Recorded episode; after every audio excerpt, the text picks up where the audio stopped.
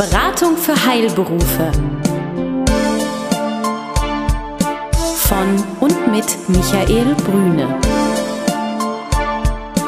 Wissen, das Sie wirklich brauchen.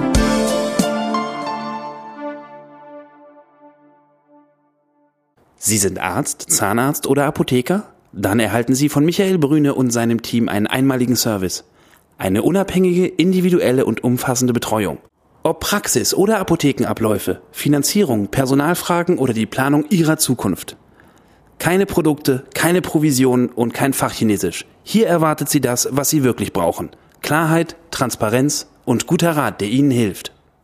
Herzlich willkommen, schön, dass Sie wieder bei uns sind. Hier ist unsere neueste Ausgabe wir sind heute in Zehlendorf, in der Zehlendorfer Welle, in der Radiologiepraxis Ihre Radiologen, zu finden unter ihre-radiologen.de. Und zu Gast ist, wie schon einmal, von Baumgarten Simon Architekten Roger Baumgarten. Hallo. Guten Tag, Herr Kapinski. Vielen Dank für die Einladung. Ich bin gerne gekommen in die Zehlendorfer Welle. Und natürlich, äh, last, aber absolut nicht, liest ihr, unser Gastgeber, Herr Brüne. Hallo. Hallo, Herr Kapinski. Hallo, Roger.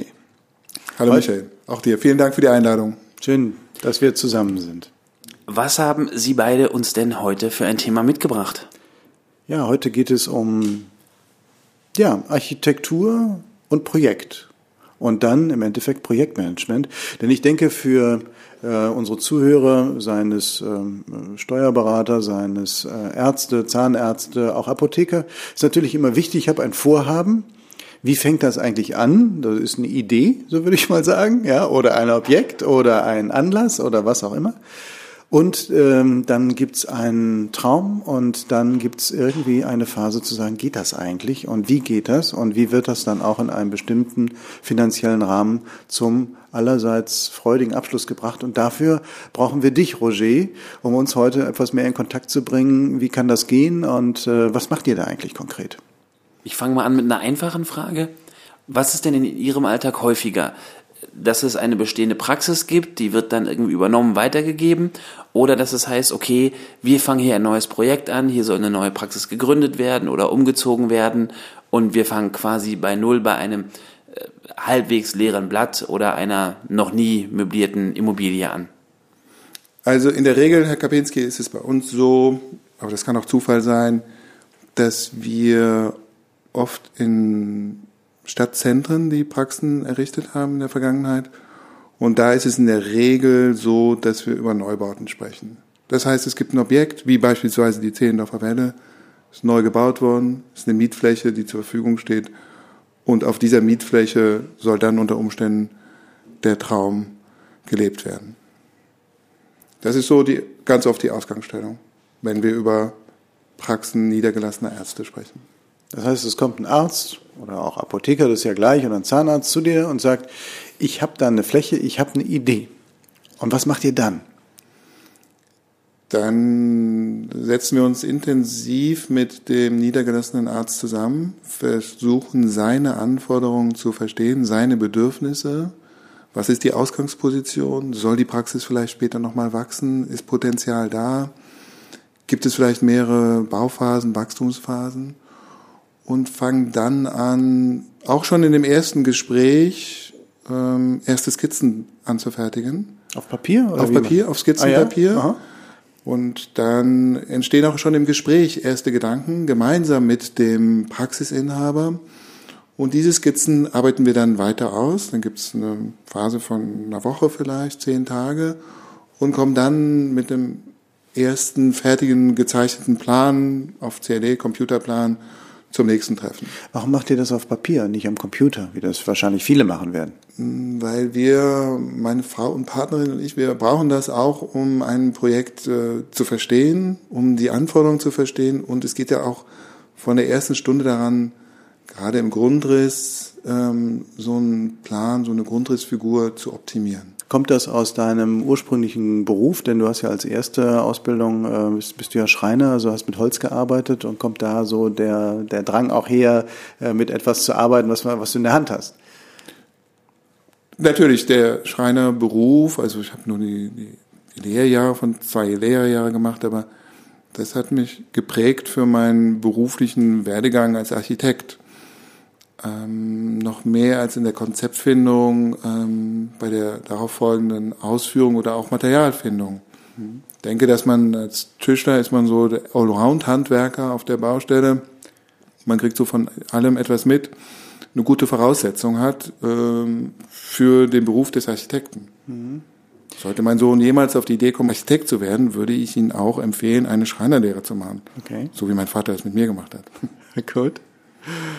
Ähm, wenn jetzt Herr Kapinski und ich äh, rein theoretisch äh, Ärzte wären oder Zahnärzte wären und äh, wir haben die Skizzen und wir sagen, okay, so können wir uns das vorstellen, was passiert dann als nächster Schritt bei euch?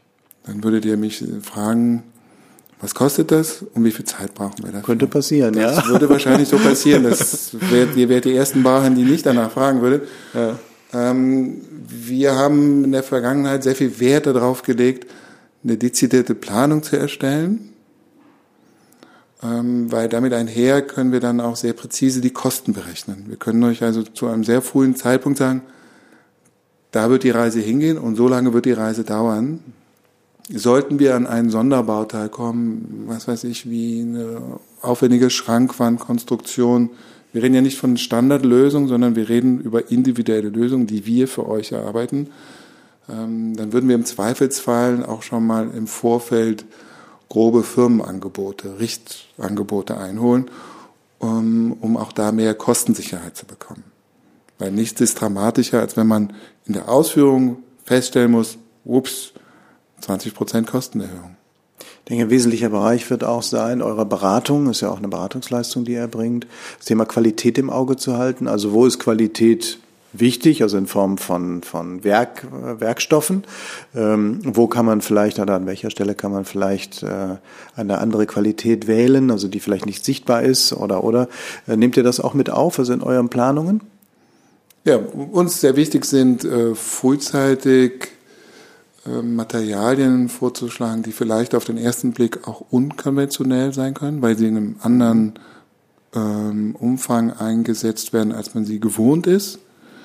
Ähm, damit einher geht aber auch oft eine Kostenersparnis.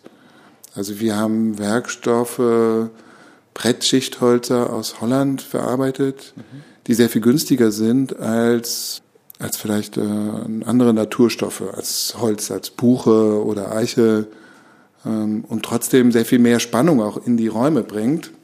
Und jeder erstmal, wenn er in die Praxis kommt und das Bedürfnis hat, was ist das eigentlich, ich will das mal anfassen und neugierig macht. Ähm, ja, sowas, das interessiert uns, dass wir versuchen, bei einer optimalen Qualitätssicherung und äh, Zeitmanagement und Kostenmanagement trotzdem ein hohes Potenzial an Kreativität, an äh, Vielfalt mitbringen. Das erlebt man auch, äh, so finde ich, wenn man hier reinkommt in die äh, Zählen, also in die Radio, zu den Radiologen, also ähm, dass äh, ihr mit sehr viel transparent gearbeitet habt. Es gibt also Diskretionsräume, aber es gibt eben auch einen zum Beispiel in Glas gepackten Warteraum. Es gibt Türen, die keine Griffe haben, sondern die mit Löchern, also stilistischen Elementen versehen sind. Das macht das alles ein bisschen anders ähm, und hat sofort ein Gefühl von Wärme und gleichzeitig Licht. Da scheint ihr viel Wert drauf gelegt zu haben. Ja. Ja. Das ist schön, dass du das so siehst. Das mhm. genau war unsere Absicht mhm. ähm, und auch die Herausforderung. Und das ist auch das Entscheidende, denke ich, dass wir so voller Elan, also das Büro, die Mitarbeiter, an solchen Projekten arbeiten. Ähm, ich stehe natürlich nicht alleine hier, das sind auch die Mitarbeiter, mhm. die so Projekte mit doch diesen Anforderungen, weil sie nämlich nicht ganz konventionell sind. Ich denke, zum Erfolg führt. Heute, die Praxis ist jetzt ein Jahr fertig. Es hat sich gezeigt, dass die Funktionsabläufe in Absprache mit dem Praxismanager richtig eingeschätzt worden sind und dass die Umsetzung die richtige war freut mich natürlich und uns, so eine Rückkopplung zu bekommen. Ja, ja. Wir hatten ja vorhin mit ihm sprechen dürfen und er ist ja voll des Lobes auch, wie das äh, von Abläufen ist. Und äh, das ist natürlich, weil es ja nicht das erste Projekt ist, was ihr zusammen gemacht habt, ist es natürlich auch eine Bestätigung eurer Arbeit. Ähm, wenn wir beide jetzt, Herr Kapinski und ich, als Ärzte, uns dann entschieden haben zu sagen, wir machen das äh, hier zusammen, äh, gibt es ja verschiedene Genehmigungswege, Planungswege etc. etc bis die Baugenehmigung steht, wie ist so deine Erfahrungswelt? Äh, wie lange braucht das, wenn wir das erste Gespräch geführt haben? Hängt natürlich ein bisschen davon ab, wie flott wir sind in der Entscheidungsfindung. Aber wenn wir dann sagen, so könnte es aussehen, wie lange dauert das, bis dann so eine Baugenehmigung vorliegt? Also Michael, ich denke mal, dass wir über eine mittelgroße Praxis reden. Also so würde ich ja. jetzt Herrn Kapinski und dich einschätzen. So 400, 500 Quadratmeter groß. Es ist relativ überschaubar. Es hängt auch davon ab, wie, also wie entscheidungsfreudig seid ihr, wie schnell seid ihr, wenn wir Varianten vorlegen und ähm, ich würde sagen zwölf Wochen vielleicht, zehn also. bis zwölf Wochen, so in dem Rahmen können wir, wenn wir zielstrebig und das ist unser Ziel, mhm. dass wir zielorientiert arbeiten, ist das zu schaffen. Weil man darf nicht vergessen, die Bearbeitungszeit für eine Baugenehmigung kann je nach Bundesland bis zu drei Monaten dauern. Okay. Ah, das heißt, das ist eure, eure Zeit, die ihr reinsetzt, also zehn bis zwölf Wochen, bis alles so steht und dann geht das Ganze an die entsprechende Behörde ja. und dann ja. wird das nochmal. Also, also wenn man das, man ein halbes Jahr braucht sozusagen vom, von der ersten Planungs, äh, vom ersten Planungsbereich bis zur Genehmigung. Maximal, aber mhm. diese Zeit wird ja genutzt, weil parallel ja dann die Ausführungsplanung mhm. äh, fortgeschrieben wird, die Ausschreibung, Vergabe.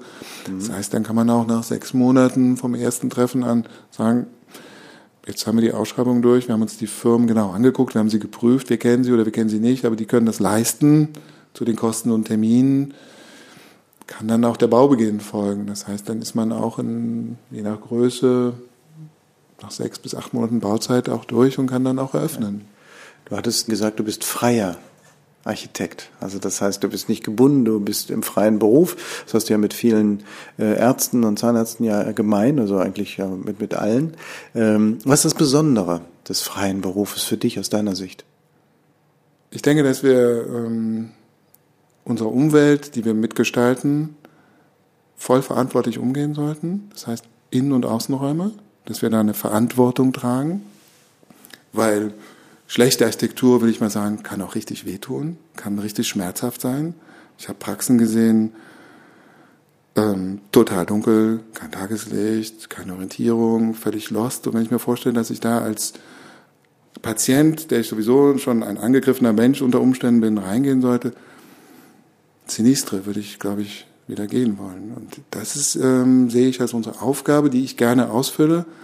Und ich sage das auch immer gerne, dass ich freier Architekt bin weil es auch meine eigene Position wieder reflektiert, die ich annehme, die ich ausfüllen möchte.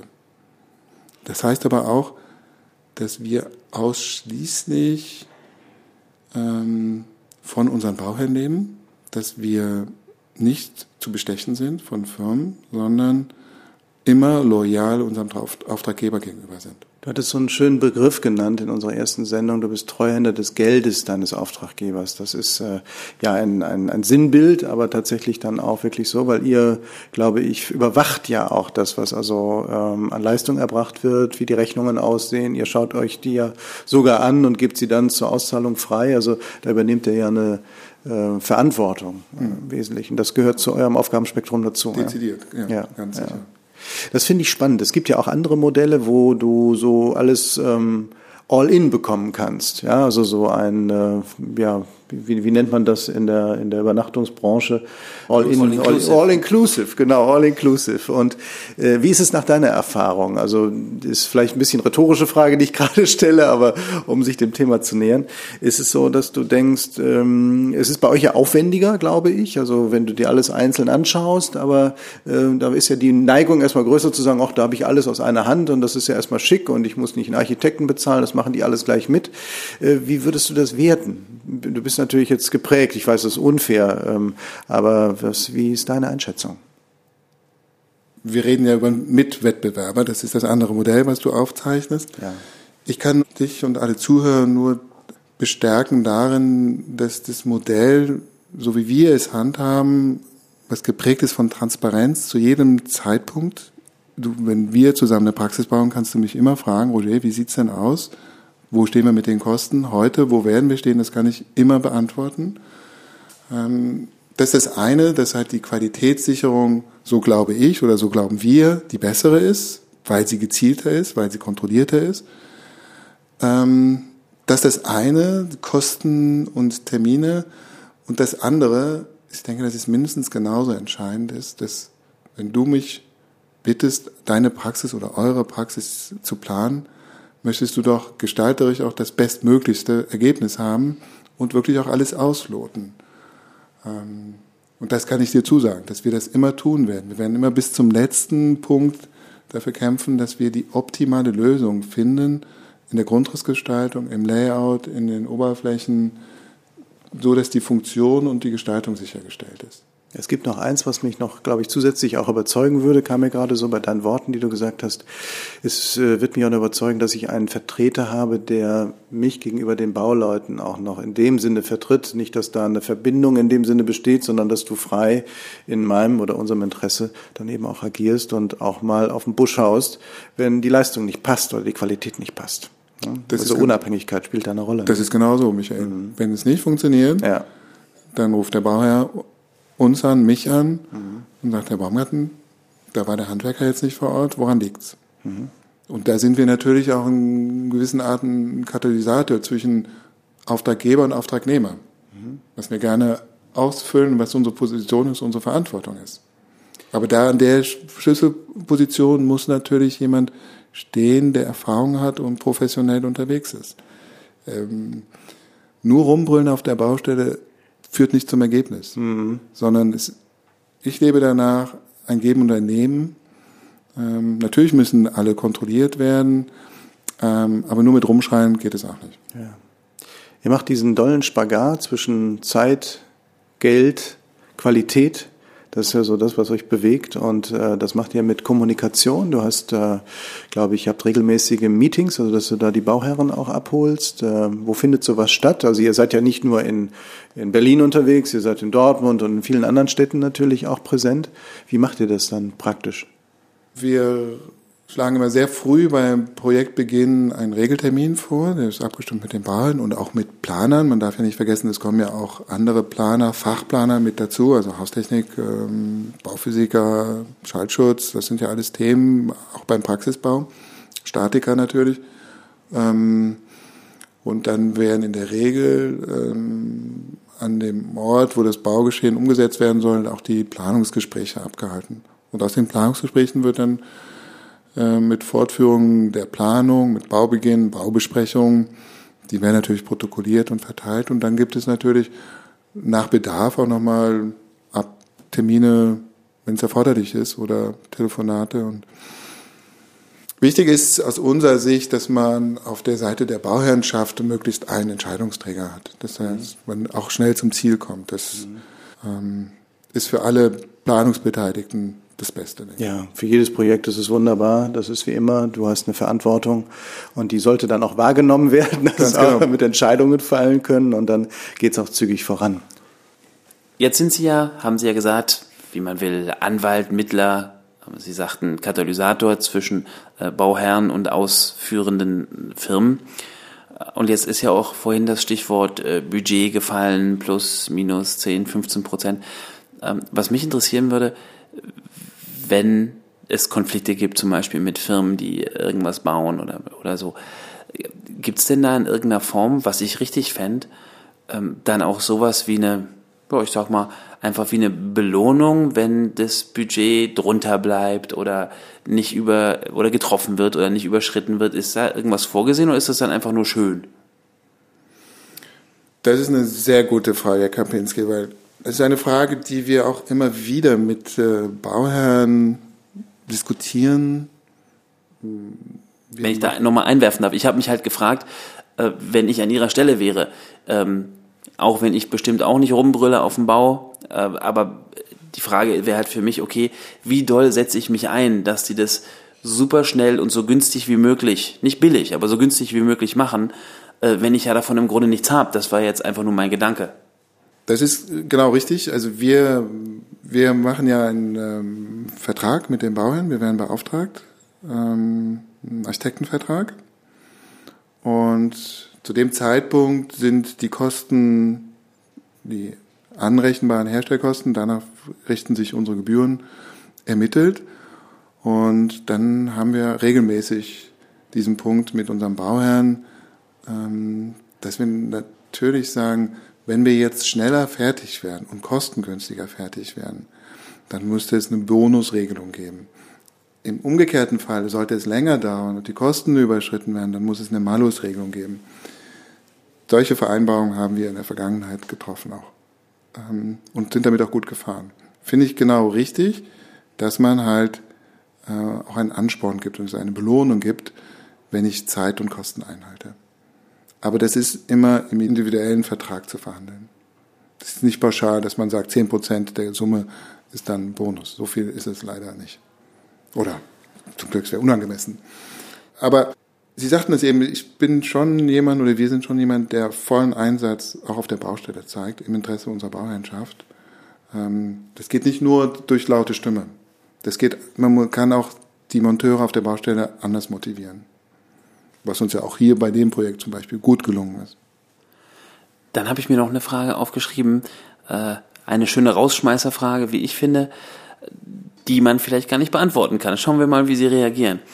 Wenn man dann jetzt dieses, diesen Grundriss oder diese Skizze äh, vor sich hat, anfangs, wo man sagt, so, äh, so und so sieht's da jetzt aus. Was mache ich da jetzt? Wie, wie soll es in Zukunft aussehen? Wo, nur mal um für mich das Unbeschreibbare ein bisschen beschreiblich zu machen. Wie fängt man dann an, sich zu überlegen, wo kommt was hin? Das finde ich äh, unglaublich eigentlich, die Aufgabe.